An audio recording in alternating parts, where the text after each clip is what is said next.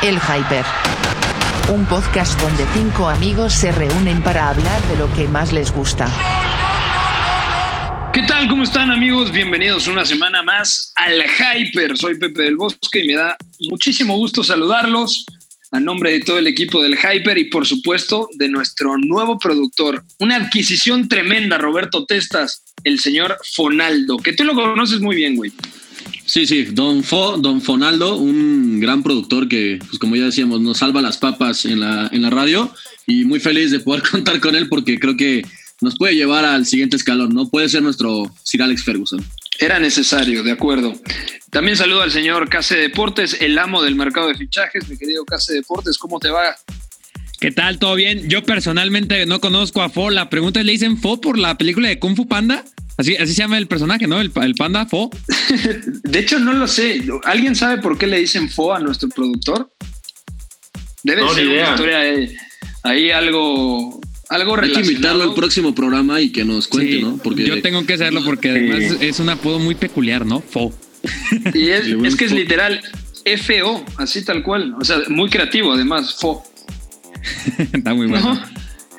Tiene que ver seguramente con algo de música o del Manchester United, porque él es recalcitrante aficionado al conjunto Red Devil. Entonces, mm. pues por ahí debe de ir la tirada. Es tu enemigo, tú de tú del Chelsea tu Blue y del Manchester United. Eh, Zurita, muy buenas. Esa que está ladrando es mi perro Bruno. Eh, Zurita, muy buenas. ¿Cómo estás? Pepe, ¿qué tal? Con mucho gusto de estar aquí platicando otra vez. Eh, nada más creo que el, el, de, el, de, Kung Fu Panda es Po, ¿no? O, si es Po. Ah, tendría más sentido que fuera Po.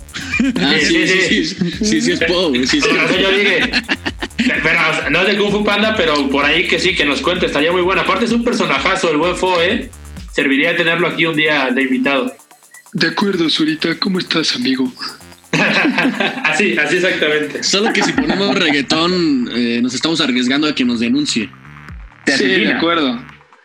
De hecho, eh, una de las reglas de este podcast es que no podíamos poner música porque él va en contra del reggaetón y Roberto Testas hoy en día es el aficionado número uno al reggaetón, ¿no? Desde luego. Bad Bunny es una deidad. Ah, es lo que te iba a decir. ¿Por qué mamas tanto a Bad Bunny, güey? Oye, y si presentamos primero a Beto y ya luego me tiran mierda. no, pues primero responde lo de Bad Bunny y ahorita vamos con Beto. pues no sé, me, gusta el ritmo y la verdad es que él, él en especial se me hace que pues que de muy, o sea, como que creció muy rápido. Me, me, impresiona mucho que ya ha hecho colaboraciones con Drake, que lo conocen en todo el mundo, lidera los chats de Spotify entonces, pues creo que los latinos debemos fijarnos en gente así, más allá de que nos pueda gustar o no. Yo pensé que ibas a decir algo más interesante, como me gusta su melodía, güey. Tiene un acento. Sus percusiones, güey. Sí, güey, algo. Sus bueno, letras me conmueven. sí, sí, algo, algo profundo. Pero realmente lo único que hizo es hypear a Bad Bunny. Es que esa es la especialidad de, de testas. Sí, sí, a eso nos dedicamos, Pepe. Pareces nuevo. Perdón. Beto González, muy buenas noches. ¿Cómo le va, señor? ¿Todo bien? Todo bien, amigo. Gracias. La verdad es que Fo, para quienes no lo conocen, es como David Beckham cuando se rapó. Se los dejo ahí votando para que se lo imaginen, porque no solamente es un crack, no solamente le va al Manchester United, sino que aparte le robó el look a ese David Beckham que venía a rape, ¿sabes? Entonces, es un tipazo Fo. Afortunadamente nos eliminó el reggaetón de este programa y pone otras cosas más chidas, definitivamente. ¿Te gusta Fo? O sea, si lo comparas con David Beckham es porque, o sea, con el debido respeto, Fo no, tiene nada que ver con Sir David. No, no, solo por eso, solo por eso. Eh, claramente David Beckham, bueno, es otra cosa. O sea, yo traigo el pelo largo y no por eso me parezco a, no sé, a Tom Cruise. Pero decir que, Fo se parece... Messi. No, a, Messi sí me podría parecer un poco, sí podría ser mi primo, pero, o sea, Fo y David Beckham, caramba. No, pero, pero tú eres Chris Martin, ¿no, Pepe? sí, sí me lo habían dicho. pero nada más que como 20 centímetros menos, güey. Te falta un gorro de caquito para ser Chris Martin, pero por lo demás, calificas. De acuerdo, ya nos estamos desviando demasiado. Vamos a empezar a hypear. Y sé que el señor Carlos Reynoso nos va a tener un nombre muy interesante. ¿Cuál es tu hypeado de esta semana, Charlie? Pues mira, la coincidencia de que hemos hablado del señor Foy de su amor al Manchester United y yo hoy quiero hypear a un jugador del Manchester United. No es Jesse Lingard, evidentemente. Tengo que hablar de Bruno Fernández. Bruno Fernández, para mí, desde hace ya un tiempo, es uno de los mediocampistas más buenos que he visto eh, en un buen rato en el Sporting Club de Portugal. Lo seguía un poco, digo, a lo que se tiene acceso al fútbol portugués desde acá. En el Manchester United, yo ya llegué al punto que puedo decir que desde la salida de Sir Alex Ferguson, es el fichaje más importante que ha hecho el Manchester United, el que más les ha cambiado eh, el, el, como el aura el aura, por decirlo así, porque era un Manchester United que hizo fichajes bastante interesantes antes del de Bruno Fernández, digo, nada más el central más caro en la historia, Harry Maguire, justamente para ayudar un poco al tema de la central, el lateral por derecha más caro en la historia con Aaron Wan Bissaka, y con Bruno Fernández, si bien también desembolsaron, lo que hace dentro de la cancha, sus estadísticas hablan por sí mismo. Ya tiene ocho goles, em, viene a marcar dos goles contra el Brighton, tiene siete asistencias. Lo de Bruno Fernández, para mí, repito, en lo que refiere a Laura, la percepción del Manchester United, es el jugador que eh, marca un antes y un después para el, para el Manchester United, para los Red Devils. Hola, Gunnar Solskjaer aquí encontró al jugador que necesitaba porque, repito, marca un antes y un después desde su llegada. Y ahorita Beto seguramente estará desnudo porque hoy durante todo el programa del 9 y medio radio habló de Bruno Fernández. O sea, no le podíamos cerrar la boca porque estaba extasiado con lo de Bruno Fernández. Te hago una pregunta. Desde tu punto de vista, eh, el hecho de que haya regresado Pogba mejora las prestaciones de Bruno Fernández en la media punta? Totalmente. Totalmente, creo que Paul Pogba era el socio que estaba esperando Bruno Fernández desde su llegada. Y, después de que sonara tanto y, y, hasta la fecha, muchos quieren ver a Paul Pogba regresar a la Juventus o algunos se hacen la chaqueta mental que en el Real Madrid o en el equipo que lo pongas. Ahora que ya los hemos visto a Fernández y a Pogba, yo más que nunca quiero que se quede en el Manchester United Paul Pogba porque solo vean en dónde está ahora mismo en la tabla el Manchester United peleando cara a cara con el Chelsea justamente por esos puestos de UEFA Champions League después de que en la primera mitad de la temporada diera pena el Manchester United. Sí, de acuerdo. Eh, Beto, sé que quieres hablar, que estás levantando la mano, que estás sonriendo, estás sonrojado. Eh, ¿Qué opinas del nombre que hoy sacó el señor Case Deportes? el señor Case Deportes es un hombre de bien, es un hombre que conoce y era inevitable traer a Bruno Fernández porque aparte, digo, más allá de todo lo que está haciendo, es lo mejor que nos ha pasado directamente desde Robin Van Persie, ¿sabes? Entonces, fueron siete años de soledad y de llorar y de, y de ver cada, cada despropósito, incluyendo a David Moyes, por supuesto, y de repente ves esto, y, e incluso todo, con todo lo que se tardó en, llegar Bruno Fernández, todo lo que tardó el fichaje, cómo la hizo cansado el Sporting de Lisboa, para que... Y había muchas dudas. Y exactamente, nos hablábamos mucho de qué tanto dudábamos que hasta cierto punto el cambio de Portugal a Inglaterra fuera a pesarle, pero pues no, y, y la verdad es que tenía un rol distinto en Portugal, venía de producir prácticamente cincuenta y pico de goles en la primera liga y decíamos, igual y no es parámetro, hay que ver que llegue a un equipo que aparte está urgido de resultados y alguien que marque la diferencia. Y resultó que era él. Entonces ahora mismo todo el mundo le rezamos diciéndole gracias por venir, hombre. O sea, ha, sido una cosa tremenda, pero también me parece que hay mucho mérito de Ole Gunnar Solskjaer en entenderlo a él y en entender cómo podía embonarlo para que fuera lo que está haciendo ahora. Y son los primeros necesitos, ¿eh? Espérate que, que United se refuerza bien.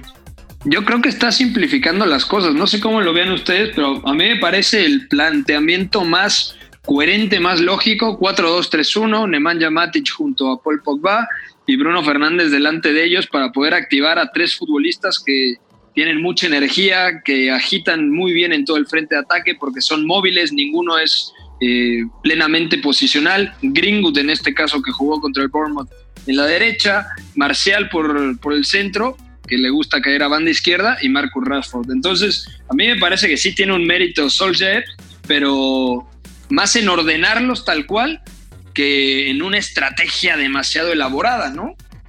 Mm, no estoy seguro.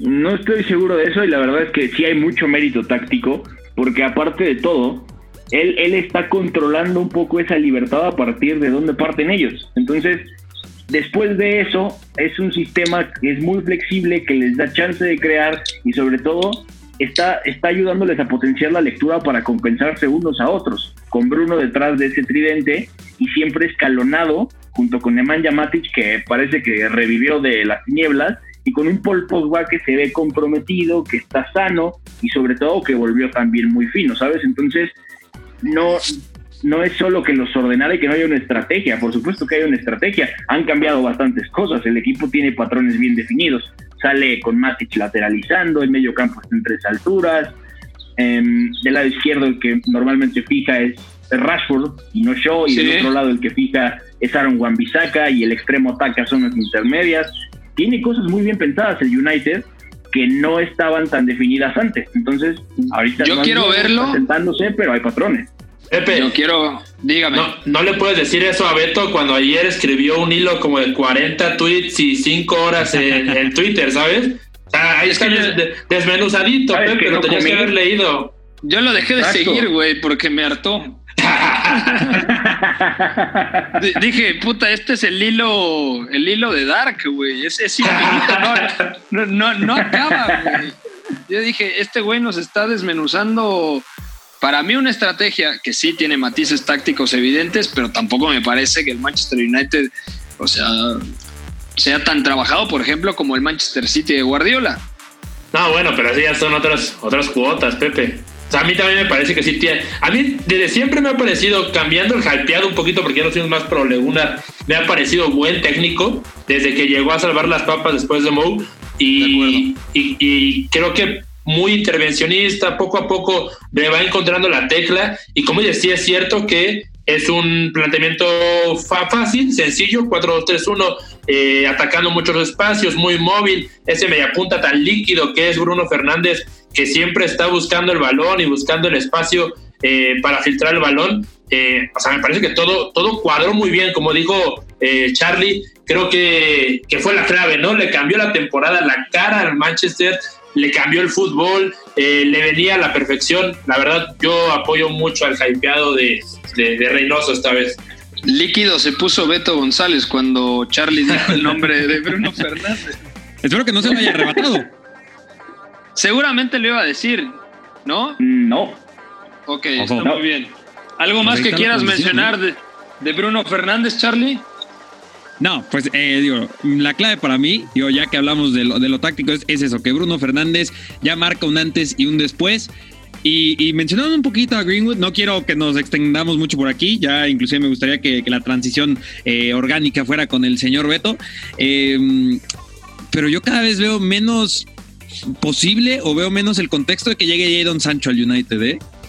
Sí, yo también, yo también. Ese es un tema que da para puta, un, un hyper versión especial de fútbol inglés, porque lo de Greenwood Hoy lo platicábamos también, yo creo que tiene un futuro tremendo, es un muy buen jugador y además 18 años, cuando ves de, repente nació en el 2001, dices, ay cabrón, o sea, podría ser su papá, o sea, y no es broma, podría ser su papá.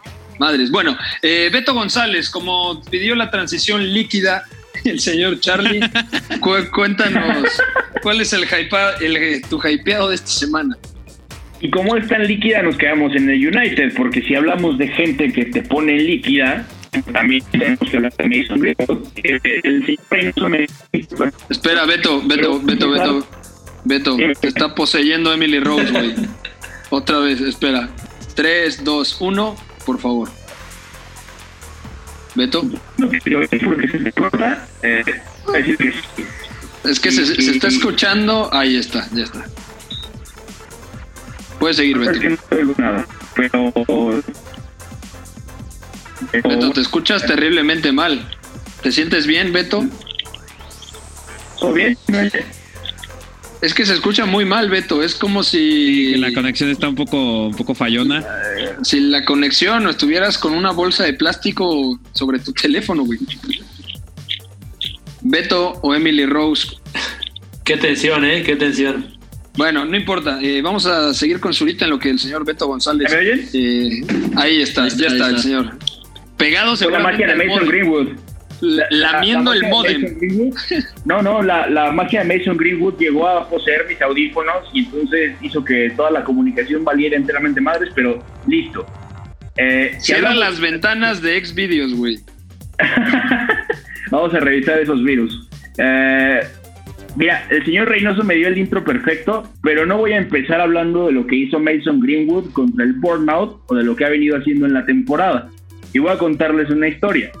Poca gente sabe que Mason Greenwood no siempre fue futbolista.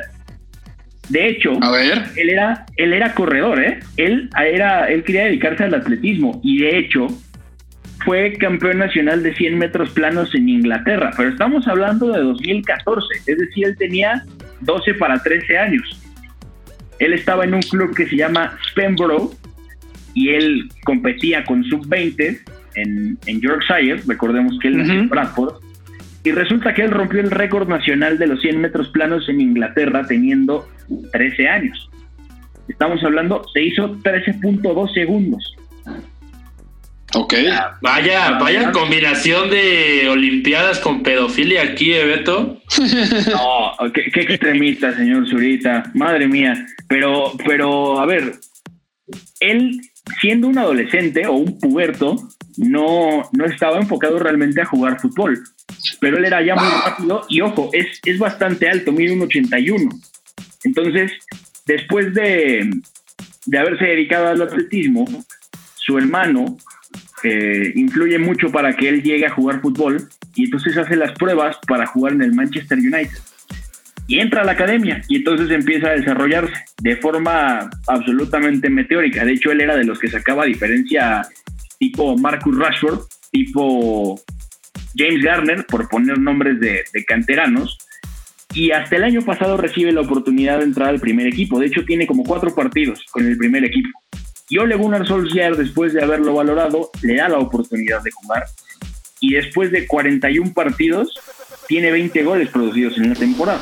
Pero no solo son los goles, sino es que lo que te transmite Mason Greenwood jugando es, es algo no, no, es normal, ¿saben? O sea, para la edad que tiene, la cantidad de gestos técnicos que usa, lo fácil que usa los dos perfiles, la velocidad con la que sale en carrera, ah, explosivo, a ver, regate. Una, una pregunta, Beto. Eh, ahora se la sigue succionando a Mason Greenwood, que repito, a mí me parece buenísimo. Desde su punto de vista, si tuvieran únicamente que fichar a uno, Mason Mount, Phil Foden, Jadon Sancho o Greenwood, ¿con quién se quedan? A ver, Roberto, ¿tú estás? Sí, sí. Ay, güey. Ah, ¿para el Manchester? O... No, no, no, o sea, para cualquier equipo. Son uno. Ah, pero, pero Jadon está en otro escalón, ¿no, Pepe? ¿Tú crees? O sea, futuro, mm. pensando a futuro, a mí me parece que Jadon Sancho, el contexto del Borussia Dortmund, a ver, repito, Jadon Sancho es buenísimo, sí, pero el contexto del Borussia Dortmund y de la Bundesliga lo han hecho mejor de lo que realmente es. Digo, a, lo mejor la, la pregunta que ya la tuvimos un poco justamente en el Hyper pasado, vayan a escucharlo. Eh, pero yo, lo, yo la cambiaría solamente a Greenwood o Jadon Sancho, porque los aficionados del Manchester United babean con Jadon Sancho, lo quieren sí o sí.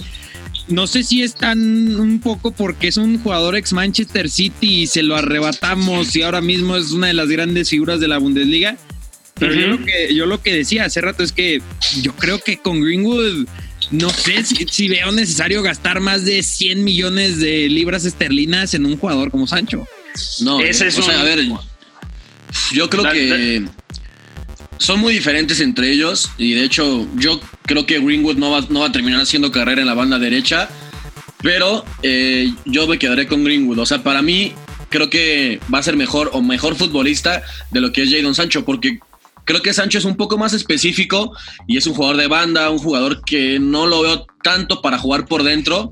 Y creo que Greenwood, en cambio, es un delantero que va a ser una verdadera locura porque ya lo decía Beto, es muy rápido, pero además es muy inteligente y es ambidiestro, tiene gran golpeo. O sea, nos ha dejado unos goles de locos y también es un jugador, creo que eh, entiende bien su función dentro del equipo, ¿no? Porque normalmente delanteros de 18, 19 años no son tan inteligentes para colocarse, para arrastrar defensas, para ocupar el, lugar que dejó otro jugador libre.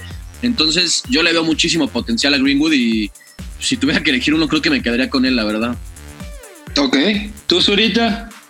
No, no, no, la, verdad es que discrepo mucho, ¿eh? Yo, yo veo, como ya dije, a Jadon un poco, un poco más arriba. Es cierto que ya tiene muchísimo más recorrido que, que Greenwood, pero para mí Jadon, en cuanto a producción, es cierto que, Greenwood, también tiene mucho ahorita, ¿no? Pero en producción de goles y asistencias, más el crecimiento que va a tener viendo el, el juego, eh, tocando pasillos interiores. De hecho, ha jugado incluso algunas veces más como media punta que en la banda y lo ha hecho muy bien. Entonces, a mí me parece que para abrir latas, Gringo, eh, perdón, Jadon Sancho va a ser mucho más útil. Luego, yo por ahí tuiteé una vez que a mí Jadon Sancho me parece que a los 28 años se va a retirar del fútbol porque es medio indisciplinado, medio brasileño, puede que Greenwood tenga mejor carrera, también concuerdo con Testas en que lo veo más delantero centro a Greenwood, pero ahorita mismo y en los próximos cinco años yo apostaría por Jadon Sancho.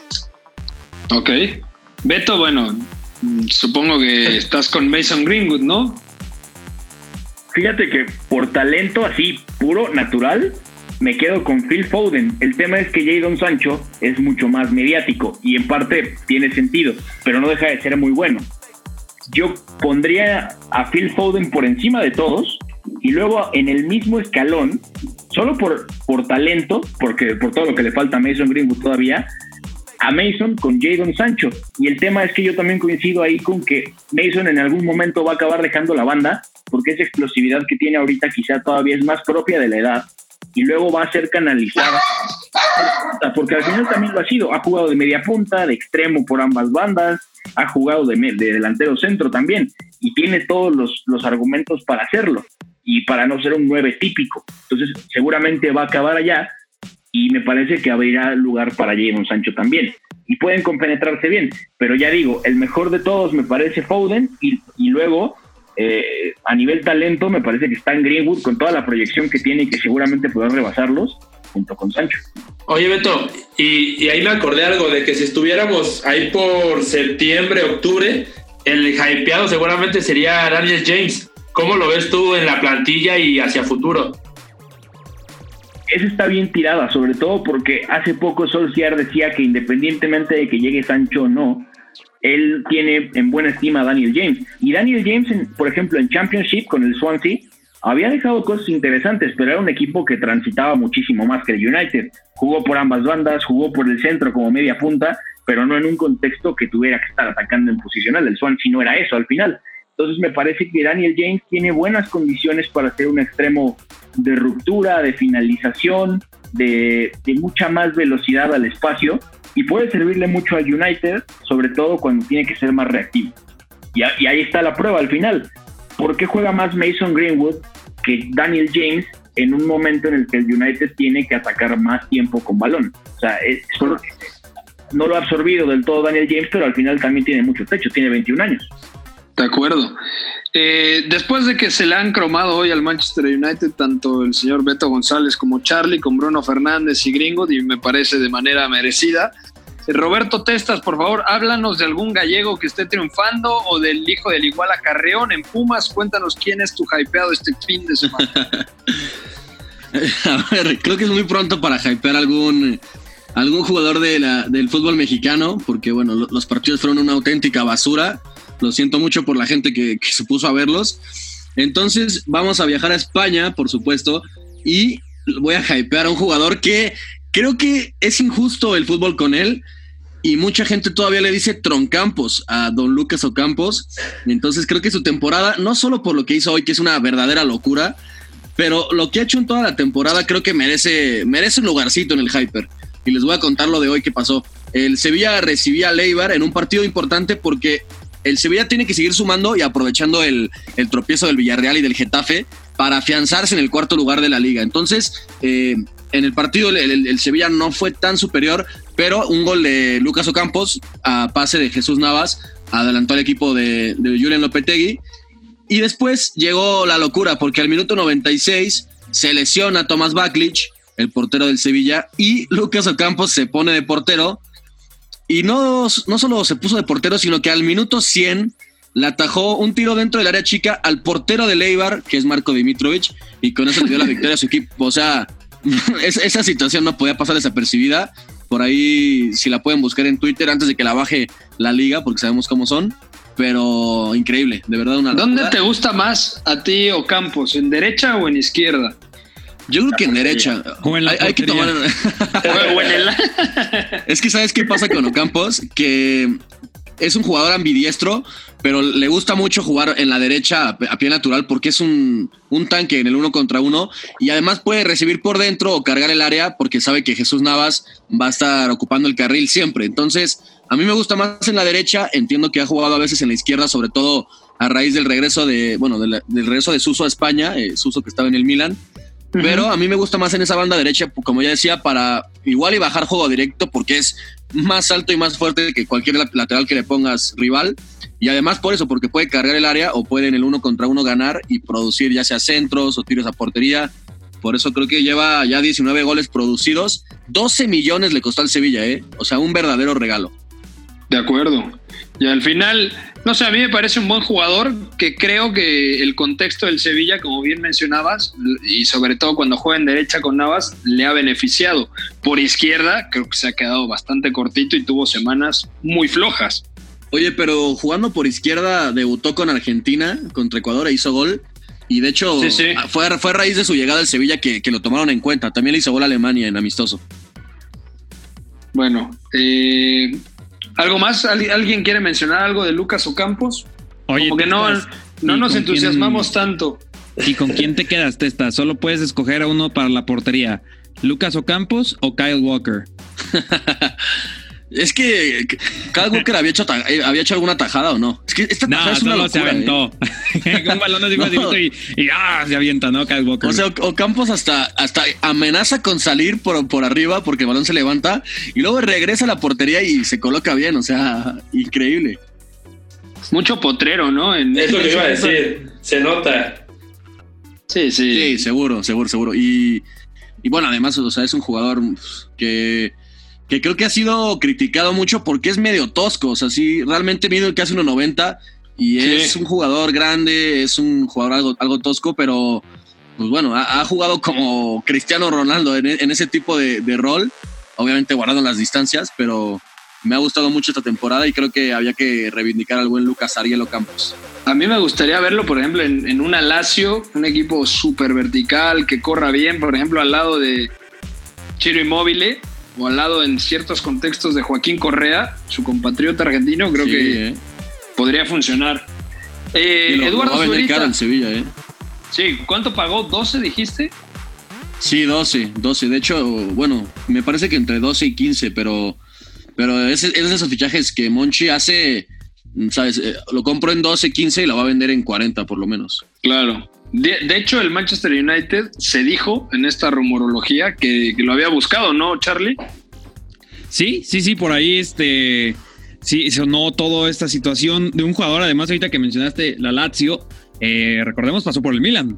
Recordemos sí, que de acuerdo. estuvo en el Milan. Sí, le fue mal, muy mal. Y, le fue muy mal. Y creo que justamente en el hyper pasado, ¿no? Hablábamos de, cómo ficha Monchi y que no sé, no sé si fue en el pasado o en el antepasado. Y pues ahí está, ¿no? Lucas Ocampos, que bien podríamos estar hablando de menos de 15 millones de euros. Y, como bien dices, yo creo que mínimo, si llega a salir en este o en el mercado que viene, son unos 30. Seguro.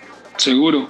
Eduardo Zurita, ya tienes a tu nombre de esta noche. Sí, sí, ya lo tengo, Pepe. Ya, ya tengo el nombre. Pero antes quisiera ofrecerle una disculpa, señor Testas, porque la verdad me sentí mal de que nadie comentó nada. Honestamente, yo estaba piense y piense, pero dije, o, digo una pendejada o me quedo callado. Y no se me ocurría nada. Perdón, ¿eh, Testas. A la próxima. Prometo ser el primero en apoyarte en tu hypeado. Al próximo voy a, voy a traer a alguien más más eh, más mainstream. sí, más, más solitesco. Yo por eso me voy con lo mainstream para que así me digan algo. Y, voy a hablar de, de, lo que hizo ayer Antoine Grisman la verdad es que eh, sí muy mainstream pero me gusta rescatar a los que están infravalorados. A mí me parece que que Griezmann en general nunca se le ha apreciado en su totalidad Sabemos que no es el gran jugador de regateo, también eso yo lo, recalco mucho, que no es el que te va eh, sacar el partido adelante por un regate o por una magnífica eh, jugada que lleve solo al gol, pero para darle juego al equipo, la verdad es que es importantísimo. Lo ha sido para el Atlético de Madrid, para Francia en el Mundial. para el Barcelona, incluso eh, cuando más se mete en el juego, como el día de ayer contra, en el partido contra el Villarreal, es cuando mejor se ve. Y es que su primer tiempo el día de ayer, siendo una especie de segunda punta, eh, con todo, todo el carril horizontal, eh, moviéndose de derecha a izquierda, izquierda a derecha, le abrió las puertas ante el partido al Barcelona, le facilitó la vida a Suárez y a Messi. Y, creo que es de reconocerse, ¿no? Al final hablé un poquito de eso. No, sí, eh, sí, no, el golazo es una barbaridad. Es que la verdad es que lo coronó perfectamente los 45 minutos magníficos que había hecho. Aparte, es justo en el minuto 45. Golazo al estilo Messi. Y, todo eso perfecto. Ya luego el segundo tiempo es otra historia. Sale al, al 70. Aún así, me parece que sí, la conclusión es que sí, el Barcelona piensa tener a Griezmann como una pieza importante para el equipo. Si se va a quedar la siguiente temporada una de las claves para sacarle todo el potencial que tiene como uno de los mejores 10 jugadores del mundo es darle un rol como el que tuvo el día de ayer, ¿no? Que creo que no se había dado muchas veces durante la temporada. ¿Pero crees que lo pueda sostener el Barça en, contra rivales top, este, este 4-4-2? Porque yo creo que el Villarreal dio su peor partido, en, por lo menos desde que regresó el parón eh, del coronavirus. Venía jugando muy bien, ¿eh? Yo creí que les Era el mejor equipo. las cosas. Era sí, el sí, equipo de España. Sí, sí, sí. No, y además, eh, un equipo que estaba defendiéndose muy bien, sobre todo, eh, pues bueno, lo, lo platiqué con Bat, que algún día hay que invitarlo, otro compañero del 9, y era uno de nuestros equipos favoritos y el Barça lo destruyó. O sea, ¿cómo te explico que, que Messi le, le ganaba balones frontales a, a Pau Torres, que mide dos metros? Pero lo de Griezmann creo que es muy a, muy a resaltar, sobre todo por eso que dice eh, Zurita, porque es un jugador siempre criticado, denostado, que siempre le exigen más, que a veces no, no define muy bien lo que puede hacer. Y creo que este es un golpe sobre la mesa en, el proyecto del Barça para decir, oye, puedo jugar junto a Messi, puedo compartir terreno de juego y jugar bien. Y, su primer tiempo es una barbaridad, haciendo triángulos, cayendo al apoyo, a las bandas, o sea, un jugador muy completo y, creo que pues mereció un partido así, la verdad. Sí, y, también... Dale, Pepe. también jugó muy bien Luis Suárez. O sea, que no se nos olvide que quizá vimos la mejor versión de Suárez en mucho tiempo. Además del gol, o sea, creo que estuvo muy hiperactivo, incluso fino en, en el uno contra uno, cayendo a banda izquierda, porque el sistema, el 4-4-2 rombo con Messi jugando completamente libre, poco sacrificio defensivo. Creo que los tres están muy libres, ¿no, Pepe? O sea, como dices, yo vi mucho a Suárez a la izquierda. Al principio parecía que Messi era el media punta, más tirado a la izquierda, y Griezmann el más tirado a la derecha. Y de repente ya los veías cambiados totalmente. Entonces, justo eso me parecía muy bien. Y también respondo un poquito a lo que decía Testas. Me parece que esa libertad les puede llegar a servir eh, para darle continuidad al sistema, ¿no? Al final, creo que incluso, por ejemplo, nos estamos olvidando de una pieza importantísima que fue Sergi Roberto, eh, dándole estabilidad al, al, equipo en la figura que muchos pensamos que podría ser Frankie de Jong. Es decir, eh, ayer fue un oasis en la temporada, pero que creo que con algunos ciertos retoques podría darse eh, la, su continuidad. Nada más cierro con, de nuevo, darle su valor merecido a Griezmann, ¿no? Eh, defensivamente es de los jugadores más comprometidos de la línea ofensiva que puedes encontrar en la élite y muchas veces lo hemos visto llegando al área chica del Barcelona, cerrando en el segundo poste los centros como si fuera un lateral y de mucho mérito que después de lo que pasó a mitad de semana en el partido contra el Atlético de eh, no, Setién lo metió dos minutos y, y, todos los criticaban que para qué se fue, viene y hace este partidazo. Creo que en cuanto a carácter es muy resaltable que, que lo pueda llegar a hacer cuatro días después, ¿no? Sí, la duda está, por ejemplo, cuando pierde la pelota, porque el Villarreal pudo correr, pudo intimidar a través de transiciones. Yo creo que. El primer gol, el gol, tal cual. ¿No? Lo demuestra. sin más, exactamente, el gol de Gerard Moreno. O sea, yo creo que en cuestión de, de cómo tiene que repartir los espacios, y las piezas, el, Barça cuando no tiene el balón, es la interrogante en la cabeza de Quique Setién, porque al final ningún equipo de élite en el mundo defiende 4 más 3. Es el portero, la línea de 4 y por lo menos 4 te ayudan a recuperar la pelota. Y hay otros equipos que incluso son 4 más 5, porque por ejemplo Griezmann en el Atlético de Madrid era segundo atacante, pero tenía un sacrificio tremendo. Así que la interrogante es, ¿quién va a ser el desgaste defensivo para, para que el rival no tenga facilidad de contragolpear? Sí, sí, ahí, ahí, ya la respuesta, incluso ya metiéndonos un poquito más a fondo, sería, tendrían que afinar muchísimo mejor la presión al instante en el que se pierde, es decir, corriendo todos hacia adelante para que las menos veces posibles se encuentren corriendo los siete jugadores hacia atrás, ¿no? Claro, que lo Pero es súper difícil. Sí, exacto. O sea, de hecho era parte de la idea y eh, en este momento meto a mi, a mi hypeado esta semana, que es Sergio Busquets, que me parece que hace un partido completamente descomunal. De Busquets hemos dicho absolutamente todo, pero que no se nos olvide que es el mejor medio centro del mundo presionando en campo rival. Cuando Busquets está en su mitad de campo, es bueno sorteando presiones, sí, pero cuando vemos la mejor versión de Sergio Busquets es cuando puede robar, cuando es un pulpo presionando en campo rival. Y me parece que esta idea es insostenible sin la figura del medio centro del Barça. O sea, yo creo que Busquets o sea, tuvo otro partido súper destacado y además le da una fiabilidad tanto a Piqué como al Lenglet tremenda. Lo de Sergi Roberto que decían también me encantó, con ese recorrido, lateralizando su posición por izquierda y está cantado, ¿no? Ya lo intentó con Iván Rakitic, ahora con Sergi Roberto, bueno, le está guardando el puesto desde mi punto de vista al holandés Frenkie de Jong, que es lo que hacía realmente en el Ajax y al lado de Lasse Schoen, porque era el que organizaba todos los ataques desde esa zona. Así que bueno, desde mi punto de vista no podría ser todo esto posible que mencionamos, del 4-4-2 rombo, de la función del interior izquierdo, sin la presencia... De, Nada sería posible sin Busquets. Exactamente, o sea, mi vida no sería posible sin Busquets. ah, qué punto.